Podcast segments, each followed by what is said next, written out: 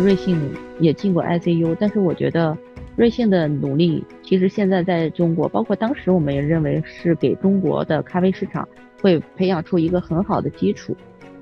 那高端个性化的话，其实因为大家是会比较追求环境啊，追求口味，甚至追求豆子的新鲜程度。但是的话，像瑞幸、库迪引发的那个价格战，其实它这个九点九元的咖啡饮料，就是因为门槛更低，受众更广，其实让大家可能更多的有意识到，哎，咖啡是可以这么喝，可以这么玩的。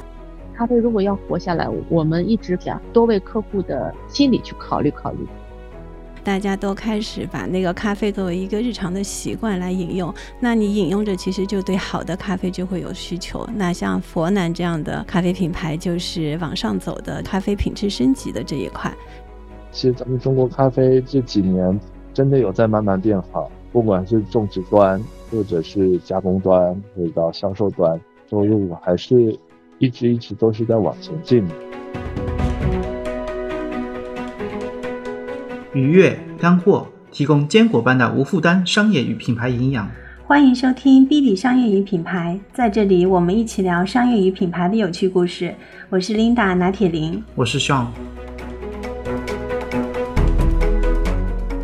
Hello，大家好，我是 Linda 拿铁林。Hello，大家好，我是 Sean。差不多一年前，我们做了一期瑞幸咖啡的解读，主题呢是瑞幸的起死回生之路。当时的瑞幸可以说是刚刚走出 ICU 重症监护室，通过发明饮料咖啡这一新品类，获得了新的增长。那一年后的今天，再看瑞幸，相信很多人对它的第一联想已经停在了九块九。瑞幸通过价格战，将每日咖啡的消费心理妥妥的定在了十元以内。那我们今天的主题呢，并不是瑞幸，而是想聚焦探讨九块九的瑞幸咖啡之后，会给整个行业带来怎样的冲击和影响，以及价格至少是它三倍以上的精品咖啡们还能好好的活下去吗？先来介绍一下我们今天的两位嘉宾，他们是咖啡品牌佛南的总经理陆浩轩陆总，台湾艺人厉晴天晴天，欢迎两位的到来，和我们的听众先打个招呼吧，并介绍一下自己。Hello，大家好，我是演员厉晴天。Hello，大家好，我是湖南咖啡的总经理陆浩轩。两位要不要先和我们分享一下你们当时是怎么进入咖啡行业的？要不晴天你先讲一下。怎么进入咖啡行业的？其实一直以来，演员这个工作都是晚上工作，白天休息。那工作的原因，你可能需要两三天才能睡一次觉。所以，咖啡对我们来说是生活中必不可少的东西。所以，在这个因缘际会之下呢，喝了大量的咖啡之后，就想说，哎，有没有更好喝的咖啡，而不是我们日常喝到的这些？所以就接触了精品咖啡，渐渐的就往这个行业去发展。因为这几年演艺工作这个行业并不是特别的顺畅，所以就想说，那就换一个赛道，咖啡这个行业走一走。陆总呢？是这样，我就很简单，因为我是投资人，之前一直做投资。投资行业呢，就是我们综合看下来，然后快消品的投资行业，其实投来投去还是快消品，我觉得是比较首选的行业。那咖啡呢，属于在中国是刚刚兴起的一个快消品的品类，而且咖啡这个行业跟很多其他行业，像奶茶呀，这个有点不太一样，因为它通俗的来说，就是在国际上，西方的国家，包括美国呀，都是比较大的市场，而且大家都习以为常的。那进入中国，中国的人口基数，包括就是年轻人的比例，其实很适合咖啡这个市场的，所以当时呢。我们的团队正好是欧洲回来的，跟国际的精品咖啡协会会长特德林格，所以我觉得这个行业其实还是蛮好。所以我当时是很多年前，四年以前我投了这个行业，当时瑞幸还很小，其实，但是我们当时就觉得瑞幸发展的模式来说呢，瑞幸可以让中国人培养出很好的咖啡市场，而且即使当时瑞幸也进过 ICU，但是我觉得瑞幸的努力。其实现在在中国，包括当时我们也认为是给中国的咖啡市场会培养出一个很好的基础，大概就是这样啊。所以听下来，陆总，其实你原来是一个投资人的身份，你也投资了瑞幸，等于是自己下场来运作一个咖啡的品牌，叫佛南，是吗？其实倒不是，呃，瑞幸当时其实我们。是集团投资的时候去参与过，但是对于我来讲，当时投湖南呢，是因为我觉得精品咖啡是一个虽然区别于瑞幸，但是相当于是一个高端的品类。那高端品类意味着大家在喝瑞幸的时候，会有一部分人他会去慢慢慢慢往精品咖啡去延伸的。所以我们认为精品咖啡未来的市场，不管从市场的溢价还是从市场的人群来说，都会是一个非常有潜力的市场。福南这个品牌当时是我们在投资的，后来看来这个品牌如果说能够有更好的市场拓展的话，会发展的更快，因为它的整个基础是非常好的。首先是对全世界的这个豆源采购啊，整个曲线的设计啊，这方面我觉得很有优势。所以呢，我下场 来做这个事情，是因为我觉得它的潜力以后会比精品咖啡的潜力吧，会比这种普通咖啡潜力会更大。所以这个品牌我觉得值得我下场去做一做。嗯，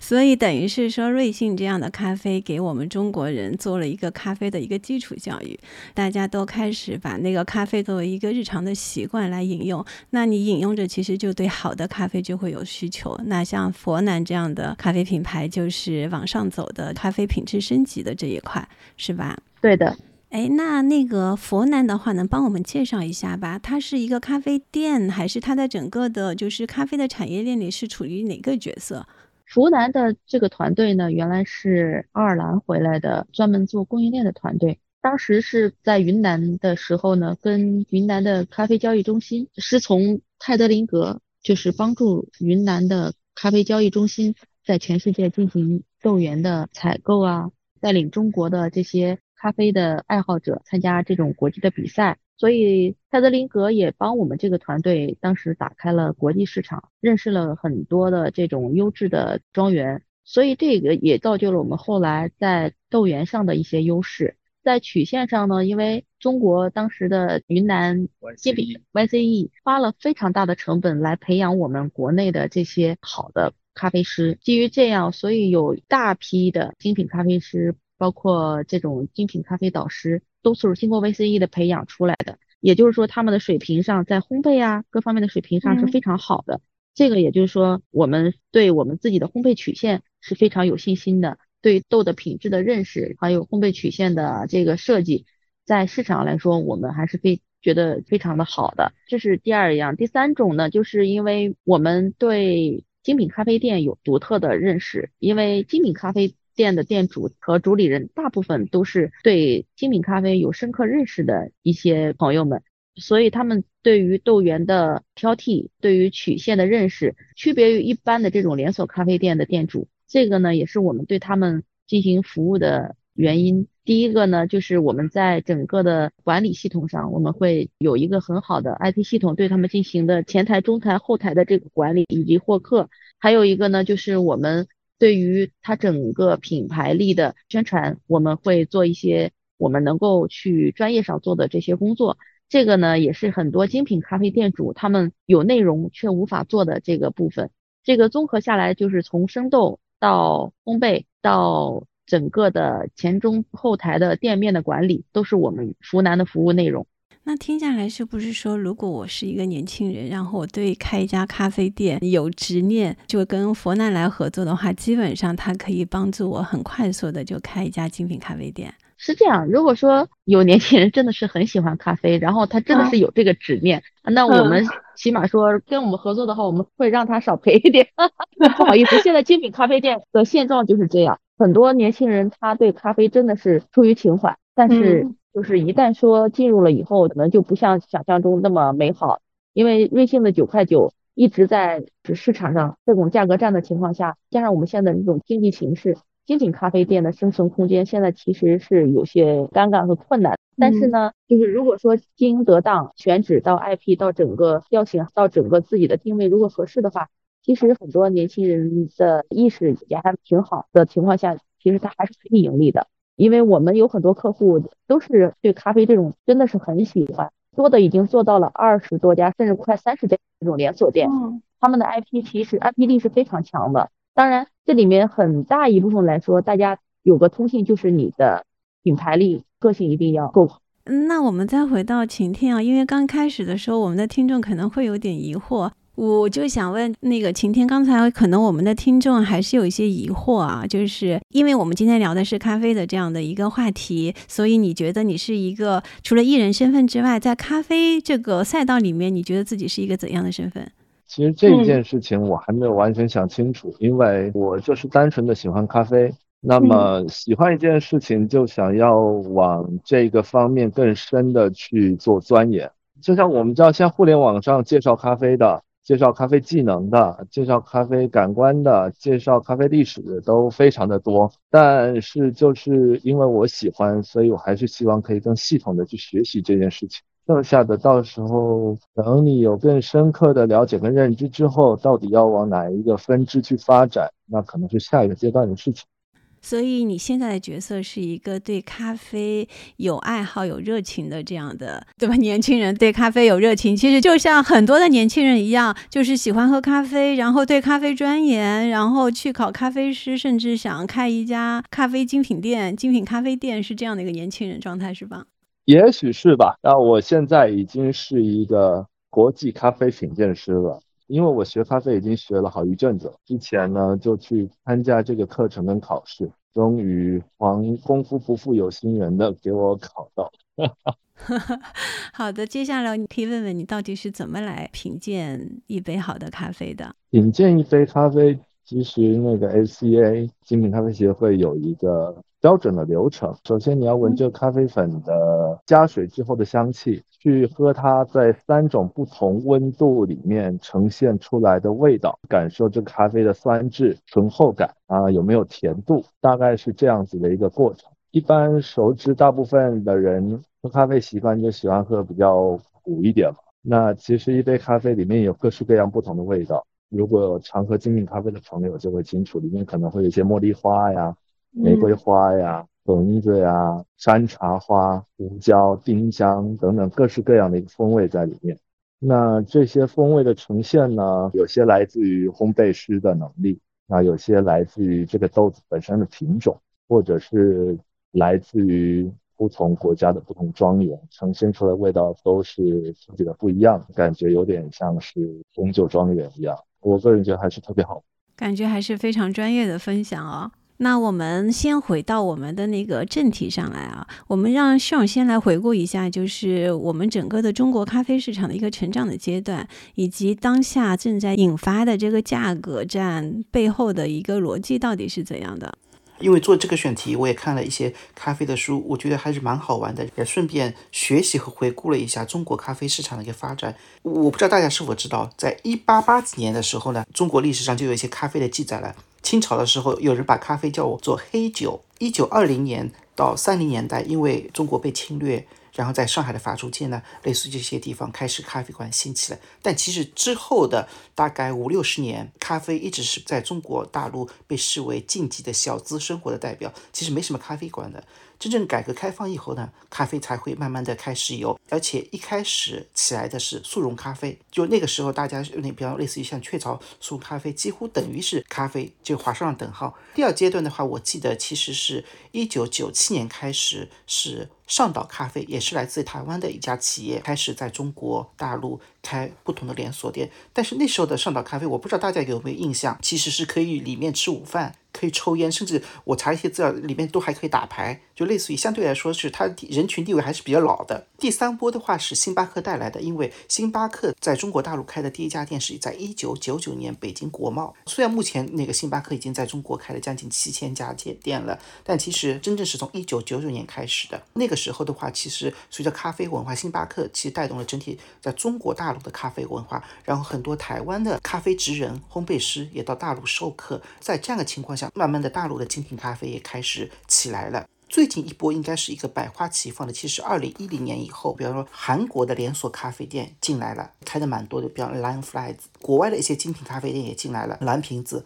阿拉比卡百分号、皮叶咖啡慢慢进来。真正其实咖啡市场热闹起来，应该跟瑞幸有关的，大概它是在二零一八年开始瑞幸咖啡诞生，同时的话，那时阶段 m a n d 咖啡、C 座咖啡、M Stand 咖啡，慢慢的其实是一大波的国民那个咖啡品牌诞生了。我们再回顾一下那个咖啡发展的话，其实上海是一个不得不说的一个城市，因为现在目前上海被称为咖啡之都，它其实。在整个上海有八千家咖啡店，这个数量是远远超越纽约、伦敦、东京这些地方的。而且在上海，咖啡店已经是成为了一种生活方式的代表。我不知道大家的每天咖啡的消耗水平是什么样子。我基本上目前的话是一天要两杯咖啡，基本上是跟全球咖啡消耗量最高的北欧人民已经看齐了。那整体上的话，目前的咖啡市场有两个，一个是高端个性化，另外是一个低端价格战。那高端个性化的话，其实因为大家是会比较追求环境啊，追求口味，甚至追求豆子的新鲜程度。但是的话，像瑞幸、库迪引发的那个价格战，其实它这个九点九元的咖啡饮料，就是因为门槛更低，受众更广，其实让大家可能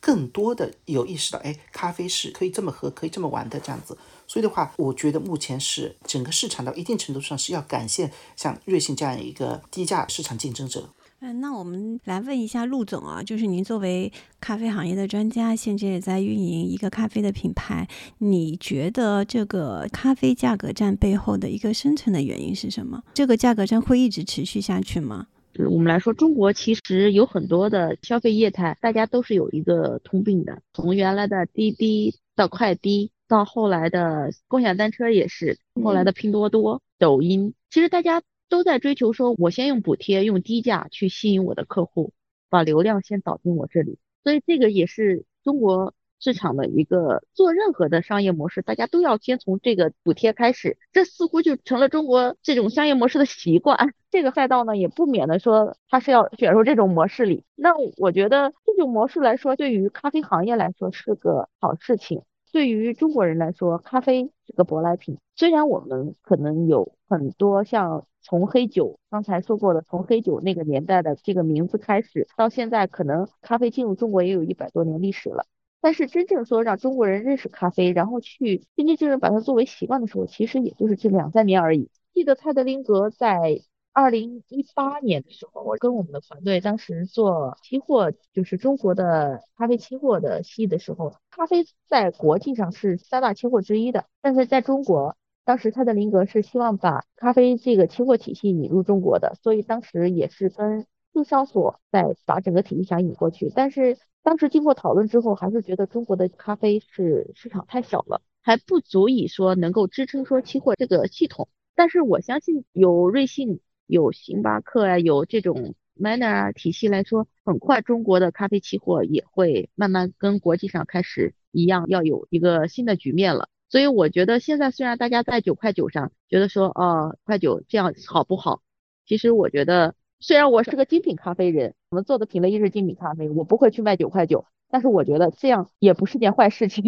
哎，那我想问一下啊，就是因为之前我们有研究过瑞幸的这样的一个案例，它当时的话卖十几块钱一杯的饮料咖啡，其实还是有赚的。那我不知道九块九这样的咖啡的话，它的盈利点还有吗？还是说它就是为了就是先抓取流量，先把这个大面的人群给抓到了？瑞幸其实到现在为止，它的整个数据其实还是赚钱的，这个原理是一样的。我们也说精品咖啡店为什么也是要从选址。从你的经营模式上来说，你要看清楚。那瑞幸就是这样，瑞幸它所有的选址都是写字楼，不是旺铺的地区，也不是租金贵的地区，而且它每个店里的人员是有限制的，它的出品也是有时间限制的，它的整个流程都是经过 AI 算法对自己的加盟商的员工，加盟商也好，对自己的员工也好，它所有的流程都是精细化的，很精细化的计算的，所以这也造就了说它在每个环节上其实它。都是做到了很精准，所以经过它的那个精细化的这种运营，就算它的咖啡是九块九，它还是有盈利点在里面的，对吗？对的，而且它整个的获客系统，微信其实最早应该算是家互联网公司，它的获客系统是非常的好，非常的高效的。这个也是说整个咖啡行业里应该都去学习的，就是因为它有高效的这种获客系统，服务到它的这个加盟商，所以才会说到现在为止。他的给一个加盟商，不管在什么位置，应该都是赚钱的。那还是是可持续的一个商业模式。我们认为瑞幸在三到五年内，其实这个模式还是虽然现在竞争很大，可能咬着瑞幸尾巴的这些业态也很多，是吧？这种连锁店也很多，但是我们觉得瑞幸还是最终能够走出来。我们对它还是蛮看好的。好的，那这样的那个九块九的价格，对于精品咖啡店有什么影响吗？对精品咖啡店来说呢，其实我觉得有一点影响，但是不是最根本的影响。最根本的影响其实是因为有一批人他在对于咖啡的这个认识还不够的情况下，他还是会选择这个瑞幸。当然，我觉得这个也不是问题，因为最终能够买九块九瑞幸的消费人群和精品咖啡的人群啊，应该不是一类人群的。而且瑞幸其实像这种业态是给精品咖啡在培养客户，我们一直是认为他是在给我们这个精品咖啡培养客户的。所以我一直在跟我们同事们说，我说大家一定要都好好感谢瑞幸，瑞幸真的是在帮我们培养客户的。等于是他带越来越多的人入咖啡这个门，然后他对品牌有了需求之后，他就往精品咖啡的这个路线上面来转，对吗？嗯。是两类人群，因为我之前看到上海百分之六十左右的是精品咖啡馆，当中其实因为前期投入大，后期运营难度大，大概亏损的情况是百分之六十，净平出的是百分之三十，只有百分之十是盈利。所以这样子来看的话，它其实亏损与否其实是跟瑞幸这些咖啡没有关系，关键在于它的运营和那个投入。对对对，因为你跟精品咖啡店所有的原材料跟瑞幸应该都是两个层次的，除非你真的是拿着瑞幸的这种原材料也好，跟它的业态一样，跟瑞幸去去做你的精品咖啡店，那我觉得那这个就真的是没有办法。对于说做精品咖啡店，你你要把自己的概念你要想明白，我是精品咖啡店，那我的从产品到业态到环境就肯定要不一样。要给大家的除了产品之外的附加价值要更多。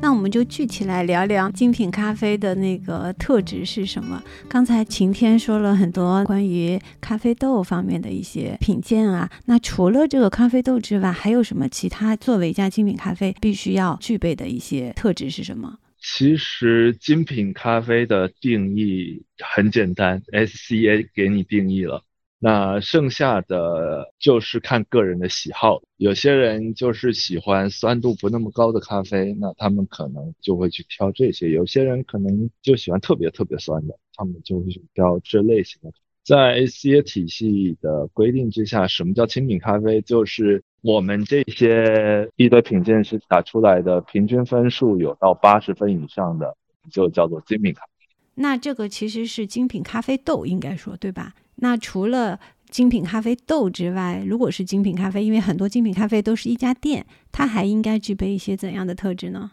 那如果是这样说的话，我觉得。我们一般来喝的瑞幸啊、星巴克呀、库迪呀这些，我可能愿意把它们称之为口粮咖啡。早上起来需要提神的时候来一杯，必须要熬夜的时候来一杯这类的口粮。精品咖啡除了它本身的品质之外，我觉得剩下的就是这些精品咖啡店给予这杯咖啡的附加价值，可能是你一个悠闲的下午的一个氛围感，可能是这间精品咖啡店的服务。那也可能是你在喝这杯咖啡的时候，由这个精品咖啡店或这个专业的咖啡师赋予你手中的这杯饮品一个特别的故事。我觉得是这个样。我想八卦一下，今天你现在还是艺人，你比较熟悉艺人圈、时尚圈，像类似于蔡康永，他们一般会选择什么咖啡？他们会选择倾向于类似于精品咖啡吗？这些艺人朋友们呢，因为我们经常交往的场合都是在工作场、剧组呀、摄影棚啊、电视台。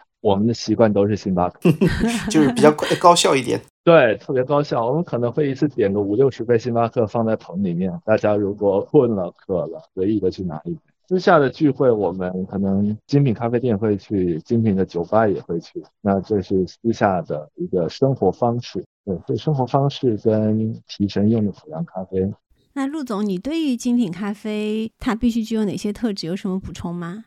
精品咖啡可更多的是一种对自己的奖励。上班的时候，可能大家比较注重高效，还有一个经济，所以会去选择瑞幸、星巴克。比如说周末的下午，或者是跟朋友聚会的时候，精品咖啡在性价比上可能没有说让大家得到九块九的这种实惠感，但是不管从环境上，还有从咖啡的品质上，还有从店主对你的服务上来说，精品咖啡其实是自己对自己的一种奖励。对于辛苦一致，然后自己对自己的认同感，我一直觉得现在的人压力很大，但是呢，在咖啡这种饮品上，偶尔还是要对自己好一下。还有一个呢，就是以前我们经常开玩笑，大部分人觉得咖啡就是苦的，但是等你喝过精品咖啡之后，你会发现你以前喝的这个这些咖啡都比命苦，所以这应该算是精品咖啡有很多精品咖啡店它能够活下来的一个秘诀吧，就是能够给消费者不同的情绪价值，有很多的等于说人对自己的一种品质奖励。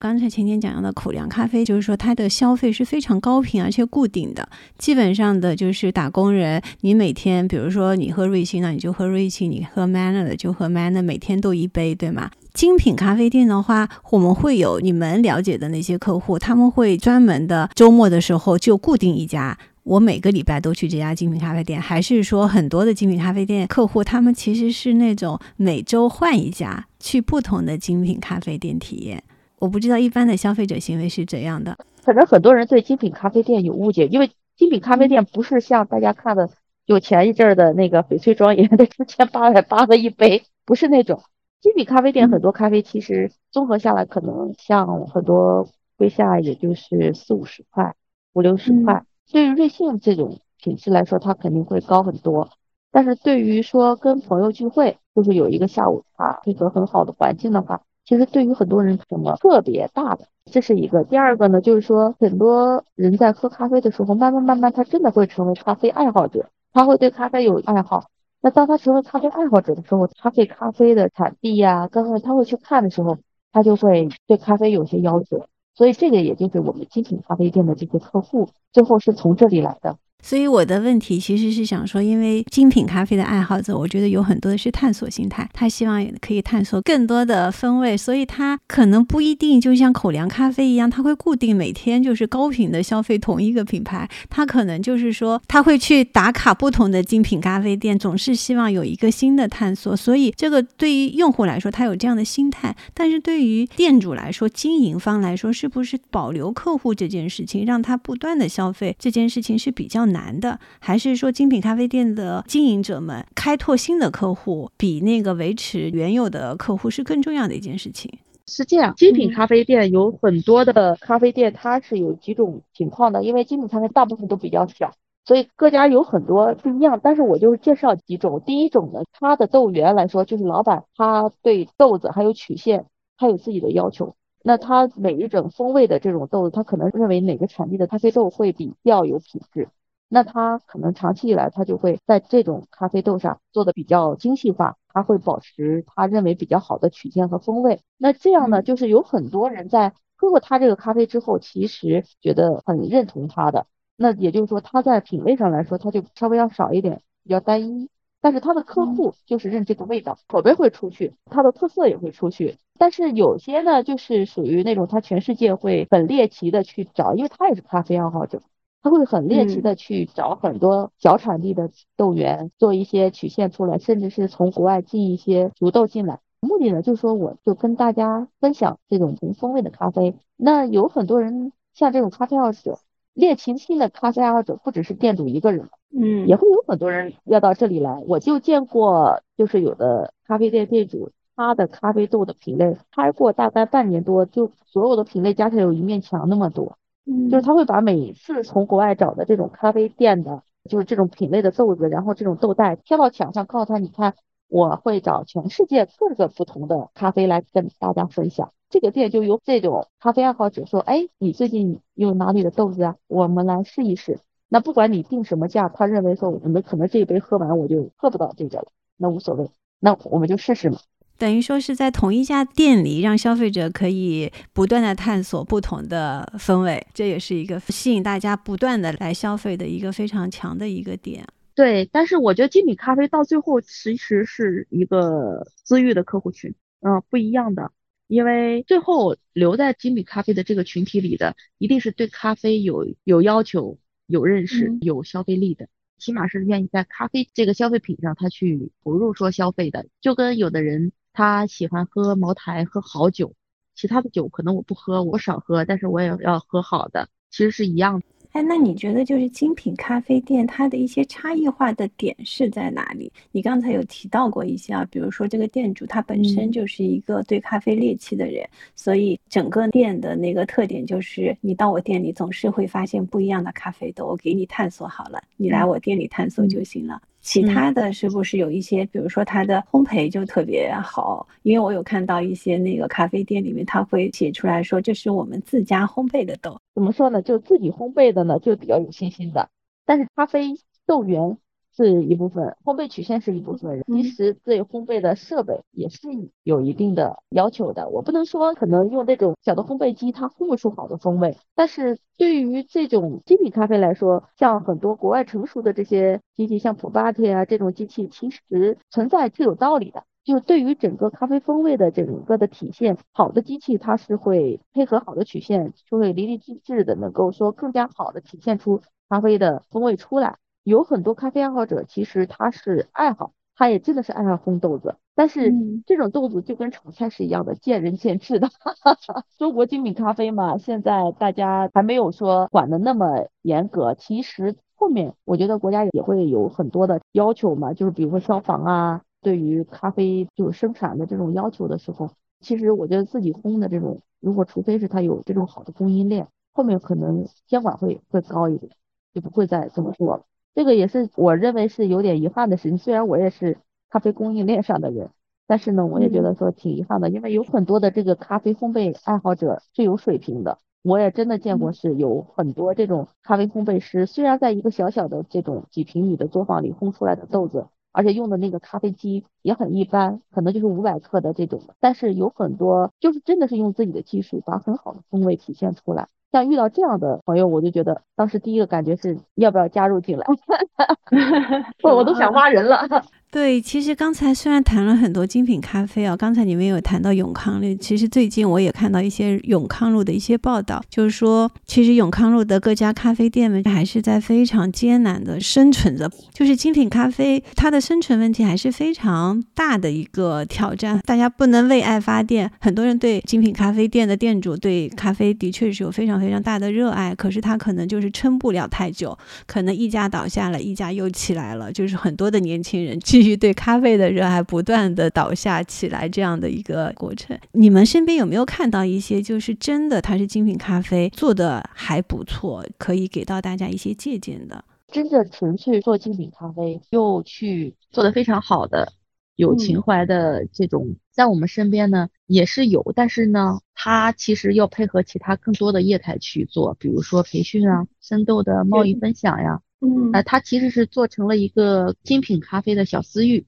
嗯，就社群一样的类似。所以呢，在它的社群里有更多的咖啡爱好者，也有更多的学员，所以像这样的他可能还是活得比较自在一点，但是呢，也没有说到那种很好，就流量很大，但是起码说能够活下去。但是我们其实对于精品咖啡来说，我们一直说要纠正大家一个思想：你在专业咖啡的同时，你也要考虑消费者对于。情绪价值的需求，他愿意对这杯咖啡付出更多溢价的需求，不是说他来品味你这杯咖啡，他愿意为咖啡之外付出更多的情绪价值的时候，这才是说精品咖啡要去考虑的，给消费者赋予的东西。很多人他用情怀去做精品咖啡，其实就像一个苦行僧。我们精品咖啡行业的确有很多苦行僧一直在熬，但是我们不希望大家做苦行僧，我们家家还是觉得说。我们有更多的服务也好，更多的有意义的这个产品赋予给消费者，那让消费者愿意来为你这杯精品咖啡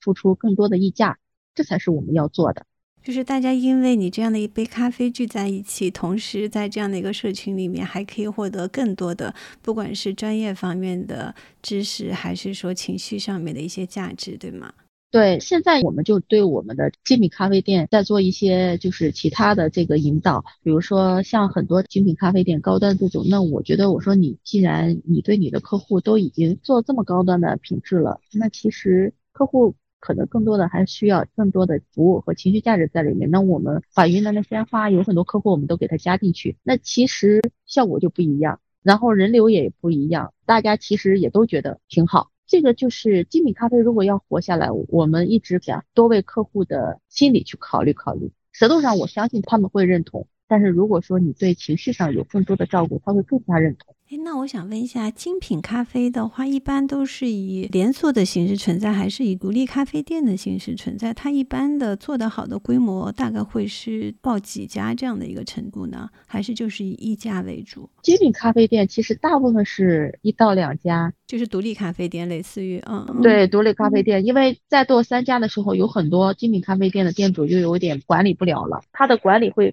成本会非常的高。因为首先从店租来说，像这种精品咖啡店，它就会选择比较好的位置上，成本会非常的高。再有一个人员成本啊，各方面啊，它做不到像瑞幸标准化的管理。在整个出品上来说，它的仿冒滴漏会特别的多，管理成本会很高。但是我们也见过好的，我们有一家客户，他们现在今年是开到了二十三家，他们现在面临的一个问题也是说，他们也要停下来休整一下，因为在管理上有点跟不上了。但是好处就是他们整个体系是建立起来了，就是管理体系已经算比较完善了，只是中途再修整一下，他们的这个模式就跑的就非常的快，而且呢，就像我刚才说的，他们整个环境做的非常好，情绪价值提供给客户提供的好，而且呢，IP 做的也很好，他们预计明年是可以再冲到四十家左右，那像这种他就他就蛮好的，所以精品咖啡经过这么多客户，我们还是觉得要告诉大家，就是你不要做扫地僧。你还是要出来跟市场接触，多去迎合一下市场。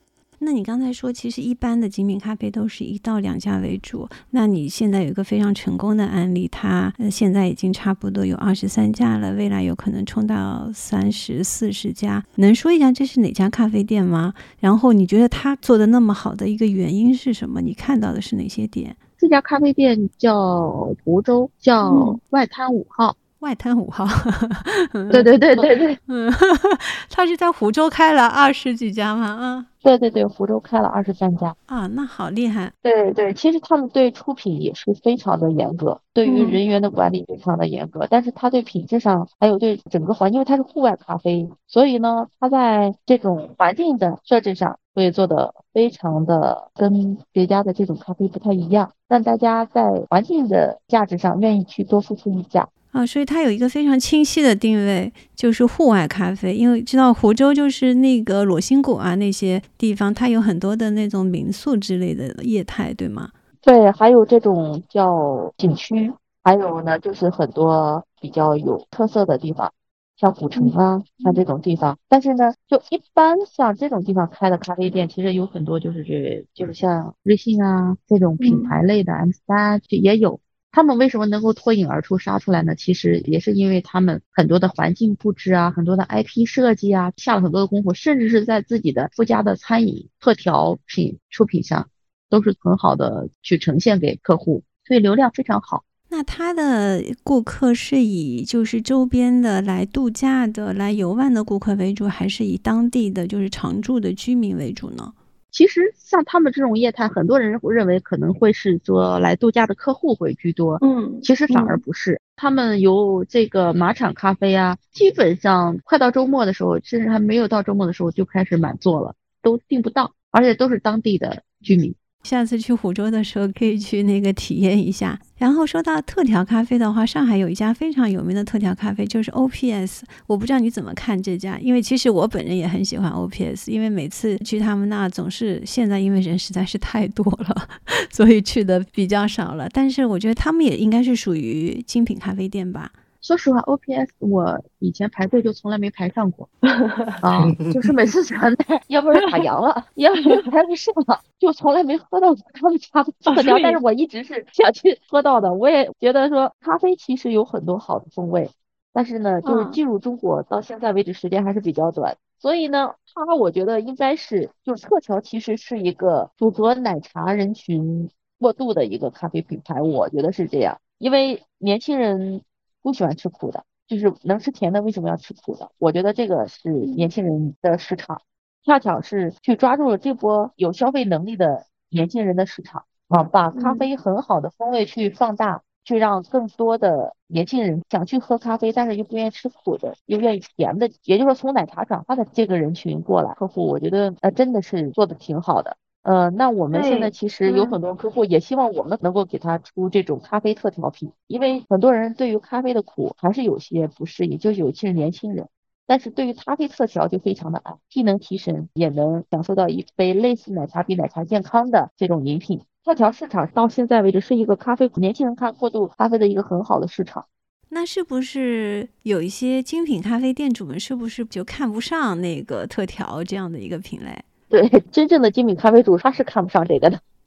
有鄙视链对吗？这个是有鄙视链的，但是我一直说嘛，精品咖啡店顾客要什么你就给他什么，去给他一个认知的过程，但是你一定要尊重他的选择，因为一杯特调他卖的你虽然看不上，但是人家的价格就是比咖啡还要高呀。对，一杯 OPS 它的量其实是很少的，就是一般应该是一杯非常小的一杯，它差不多就是四十几块一杯。而且里面很多很多都是冰，就是你差不多喝两口就没了，全是冰，你知道吗？但是我觉得这个特调啊，我觉得一方面就是说我可能对有一些不太喝得惯咖啡的人，觉得这样就没那么苦。但是另外一个，我觉得它也提供了一种情绪价值，因为它很美，就是每一种特调出来，它的颜值很高，我觉得这是一种情绪价值，颜值很高，而且风味上来说，真的是年轻人的爱。尤其是我们现在这个阶段，又是刚从奶茶市场开始慢慢往这过渡的时候，我觉得这真的很好。因为他拍一张照片的话，其实就是颜值也很高，分享在自己的朋友圈里、社交圈里面，其实挺吸眼睛的。因为精品咖啡店的话，它可能以手冲啊这些为主，它其实在颜值上面就是看太不出来有很强的分辨度。它的那个好，其实只有就是品尝它的人才能感觉到，但是这种感知就很难扩散到社交的这样的一个场合。对，人群还是不一样的，年轻人会真的喜欢。奶茶人群，但是就是原来对奶茶这种有爱好的，他会真的是对特调会很爱，既要想要还要的。说成年人谁做选择，那真的是特调品给你告诉你，你不用做选择，你都要，你都有。所以陆总，特调也是你想未来可以开拓的一个市场是吗？特调其实是这样，我们觉得精品咖啡店你不能让它做成很单一，我们不排斥特调，我们也会去帮助我们的客户把好的咖啡。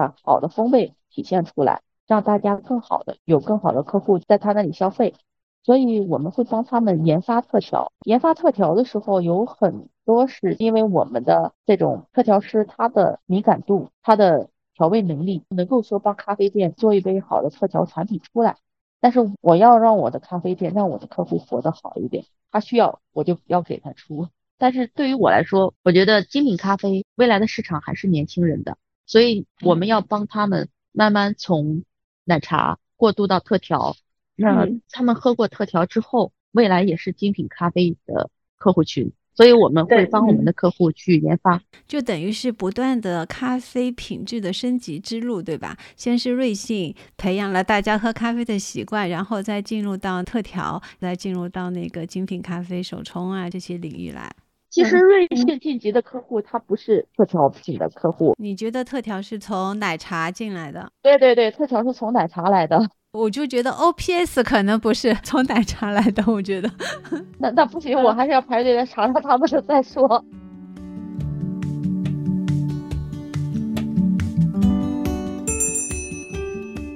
今天能不能帮我们科普一下，就是从产地的一粒咖啡豆到咖啡馆里的一杯咖啡，这整个的过程当中会经历哪些环节？各个环节上面的一些相关方是哪些？或者是说各个环节上的重点是哪些？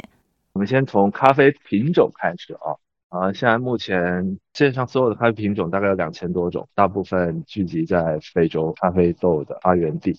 那我们咖啡农民采到了咖啡之后呢，首先第一步会把它送到加工厂。那我们目前所熟知的加工方式有三种，第一种是日晒，第二种是水洗，第三种是蜜处理。日晒呢，就是把整颗的咖啡果实洗干净之后呢，放到它的晒棚上面去，把它晒干，晒到它的含水率只有百分之十二的时候来去储藏。那水洗呢，就是把这个咖啡果实外表皮跟果肉，果肉我们称之为果胶，去掉之后呢，拿去水洗，洗干净，经过一个很短的时间发酵，一样也是把它送到晒床上面去晒到这个含水率剩下百分之十二。那么蜜处理呢，就是介于这个日晒跟水洗之间，去掉百分之二十到百分之五十的果皮跟果胶来进行晾晒这样。每一种不同的处理方式呢，都有它的不一样的风味。那我们处理完之后，那如果接下来就是我们所看到的生豆，大部分人没有见过生豆，如果有兴趣可以去网上查一下，或者是我们可以到云南去走一走。现在也到了咖啡产季的时候，很多咖啡开始在采果时了。那生豆之后呢，我们就可以送到这个烘焙工厂去。那每一种不同的咖啡豆，根据它的等级属性，供客户的需求，那这个咖啡工厂呢就会把它烘成各式各样的。烘焙度呢，简单来说可以分为浅烘、中烘跟深烘。看这些烘焙师烘完之后呢，就会送到低端的咖啡店去，直接卖给低端的消费者。那消费者拿到了之后呢，就有各式各样不一样处理咖啡的方式。那雀巢拿到咖啡豆，可能拿去做速溶了，做冻干了。咖啡馆呢，可能会把它磨成细粉，丢上意式咖啡机，加上水，就是我们大家喝到的美式。或者是呢，把它磨成粗粉做手冲、做特调，大概是这样子的一个环节。那在整个的这个链条当中，哪个是最大的利益受益者？就是哪些是被压榨的环节？怎么说压榨呢？我觉得目前二十一世纪了，市场趋近于公平。我觉得不是十八世纪工业革命刚开始的时候，这个环节上面至少。在我们所熟知的状况里面，没有所谓的压榨。当然，就我们所知的，咖啡的农民在整个产业链上的收入，相较于其他还是偏低的。但是，随着咖啡行业的蓬勃进展，咖啡农民的收入也越来越高了。上次我们去云南产地的时候，朋友还跟我打趣说。一五年我去云南，那个农民骑着那个电摩托来接我，结果这两年我去云南，人家开上路虎了。天哪！话说到这里，我就觉得说，其实咱们中国咖啡这几年真的有在慢慢变好，不管是种植端，或者是加工端，或者到销售端，收入还是一直一直都是在往前进。陆总，就是我们想问一下，您现在。那个运营的这家公司其实是用供应链的方式来赋能我们的精品咖啡店嘛？你觉得就是如果一个年轻人他想开一家那个精品咖啡店，哪些是像你这样的公司可以帮忙解决的？那哪些就是他自己必须建立的能力，这个别人是帮不了的？我觉得如果说想开一家精品咖啡店的人，首先呢，咖啡有认识，但是他一定不可以就是有洁癖，太有情怀。其实做咖啡的很多人，他真的是会有情怀，所以这个是自己要走出的很大一个误区。还有一个就是要在管理能力上，要在管理上有一定能力的，因为不管是一家店还是几家店，对于管理上来说都是有挑战的，不能做的太过随性。所以就是要抱着真的是我喜欢，我要去经营他的心态去做就可以了。如果说像这样的呢？我们其实现在在做的，除了我们自身说在供应链上的这些能力之外呢，我们也会去跟很多的这个 IP 合作，像很多的这种时尚的杂志啊，像很多品牌呀，包括很多的博物馆呀，都是我们的客户，也甚至是可以给我们的客户们做一些在 IP 上的赋能都可以。但是，就像我刚才说的，如果说你想去做这个行业，想去开一家精品咖啡店，首先就是。你喜欢可以，但是你可以太过执念。就是我对于我的出品，我一定要做到说呢，手冲类似独特的八十分或者八十五分庄园的，要不然这个我就不做。有很多我们的客户是这样的，其实最终的时候真的是很难受。还有一个就是我刚才我们说的，在管理上一定不能太情绪化，这个也是开咖啡店的一个很大的忌讳。就是一定要从管理的角度出发，去看看怎么去管理这家店。为什么我们后面做一套整个的管理体系？就是因为从这种软件的角度来说，它会帮很多很多这种咖啡店主避免情绪化。能举一下例子吗？就是他们的情绪化大概会体现在哪些方面？呃，是这样，有很多店主呢，比如说他会有一些就是对于咖啡的不同理解，可能你聘的这个咖啡师。他跟你在咖啡上的理解是不一样的，但是这并不能代表说他的咖啡做的不好。但是有些咖啡店主就觉得啊，那我觉得你跟我不是一路的，那就不行。那我觉得这个就不太好。还有就是很多店主呢，像咖啡师是比较依赖的，他认为我给你的工资可能不多，但是呢，那就是在公司之内你要干的活又那么多，那我就怕你走了。所以有时候咖啡师在整个的操作不规范的时候，他也可以忍，那这样也不行。还有一个就是精品咖啡店有很大一部分人群是三五好友，就是咖啡爱好者一起做，那这个其实风险更大。大家不用说是见解是不是一样，管理上大家也有个认识，所以这种的我觉得也是要避免。其实就是说要把一个爱好变成一个事业，就是看事情的角度是不一样的，实操的角度也是不一样的，更多的是要从商业的角度以及终端用户的那个角度来思考，什么我应该做，什么不应该做，对吗？不应该单从自己的爱好的角度来思考这件事情。对对对，因为我们有很多客户，比如说你给他基底的豆子，他会觉得说这种豆子，我觉得风味不符合我的要求。有些风味其实，在很多的这种精品咖啡店，其实还是蛮好的，流量还是挺好的。但是在他们认为，我觉得不好就是不好，不是说客户说好不好，我认为它不好。所以这就是个人的情绪化。对对对对，是这样。更不要说有很多人觉得说，你给我生豆就好了，我自己烘，哦可以。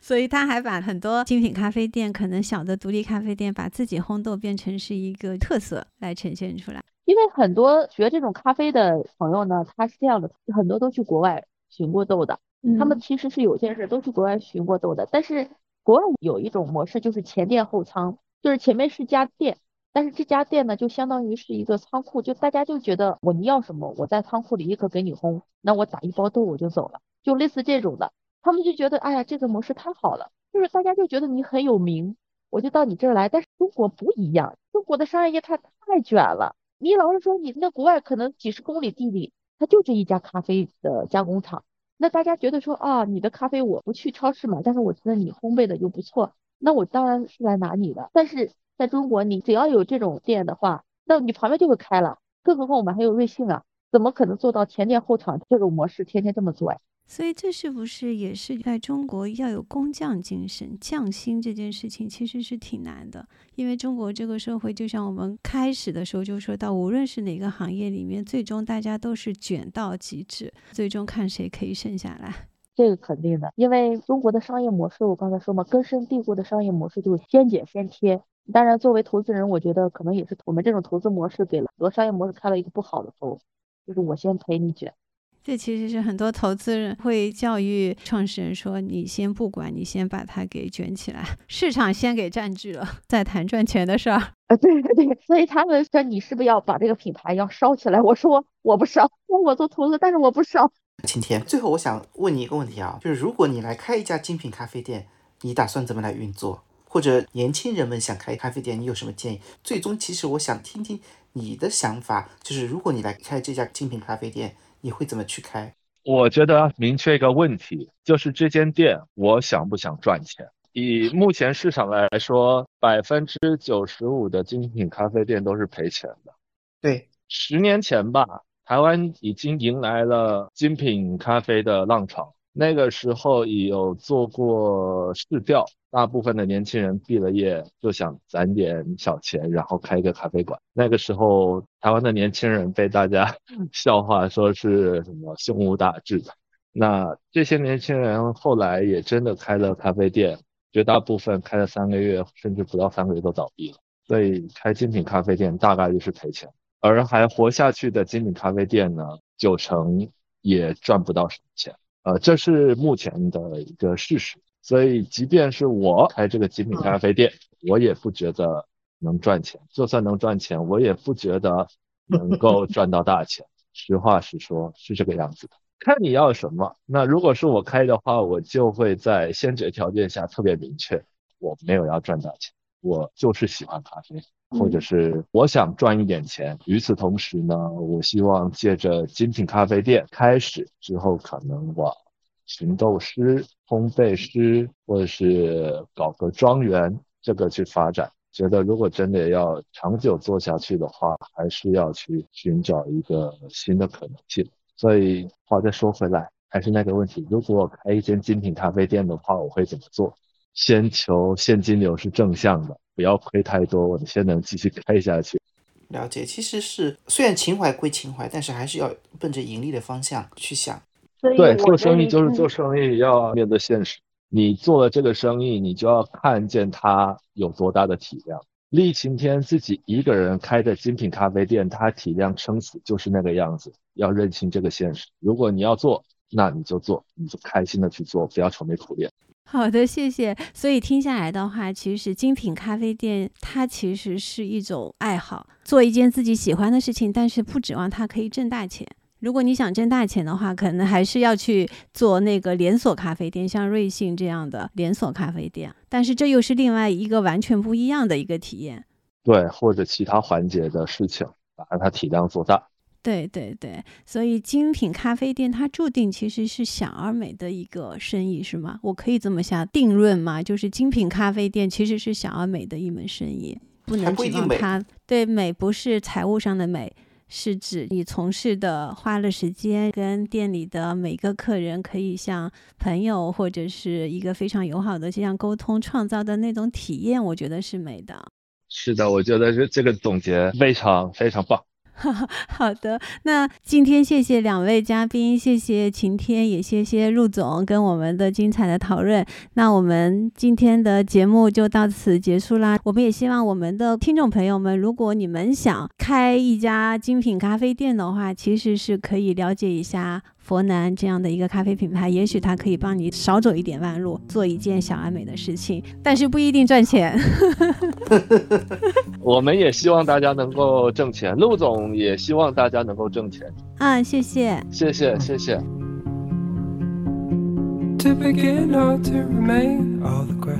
感谢收听本期话题，B B 商业与品牌上线小宇宙、苹果播客和 QQ 音乐。如果觉得还不错，请给我们五星好评，以及分享给身边的朋友，这对我们很重要。也期待给到我们改进建议，让我们下期做得更好。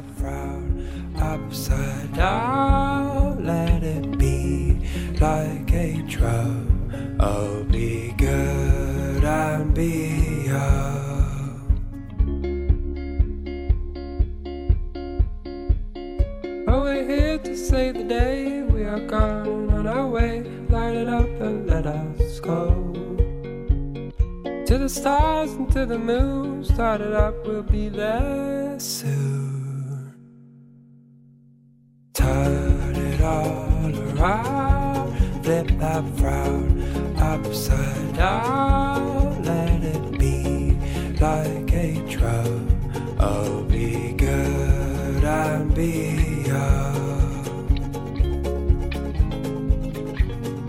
Oh.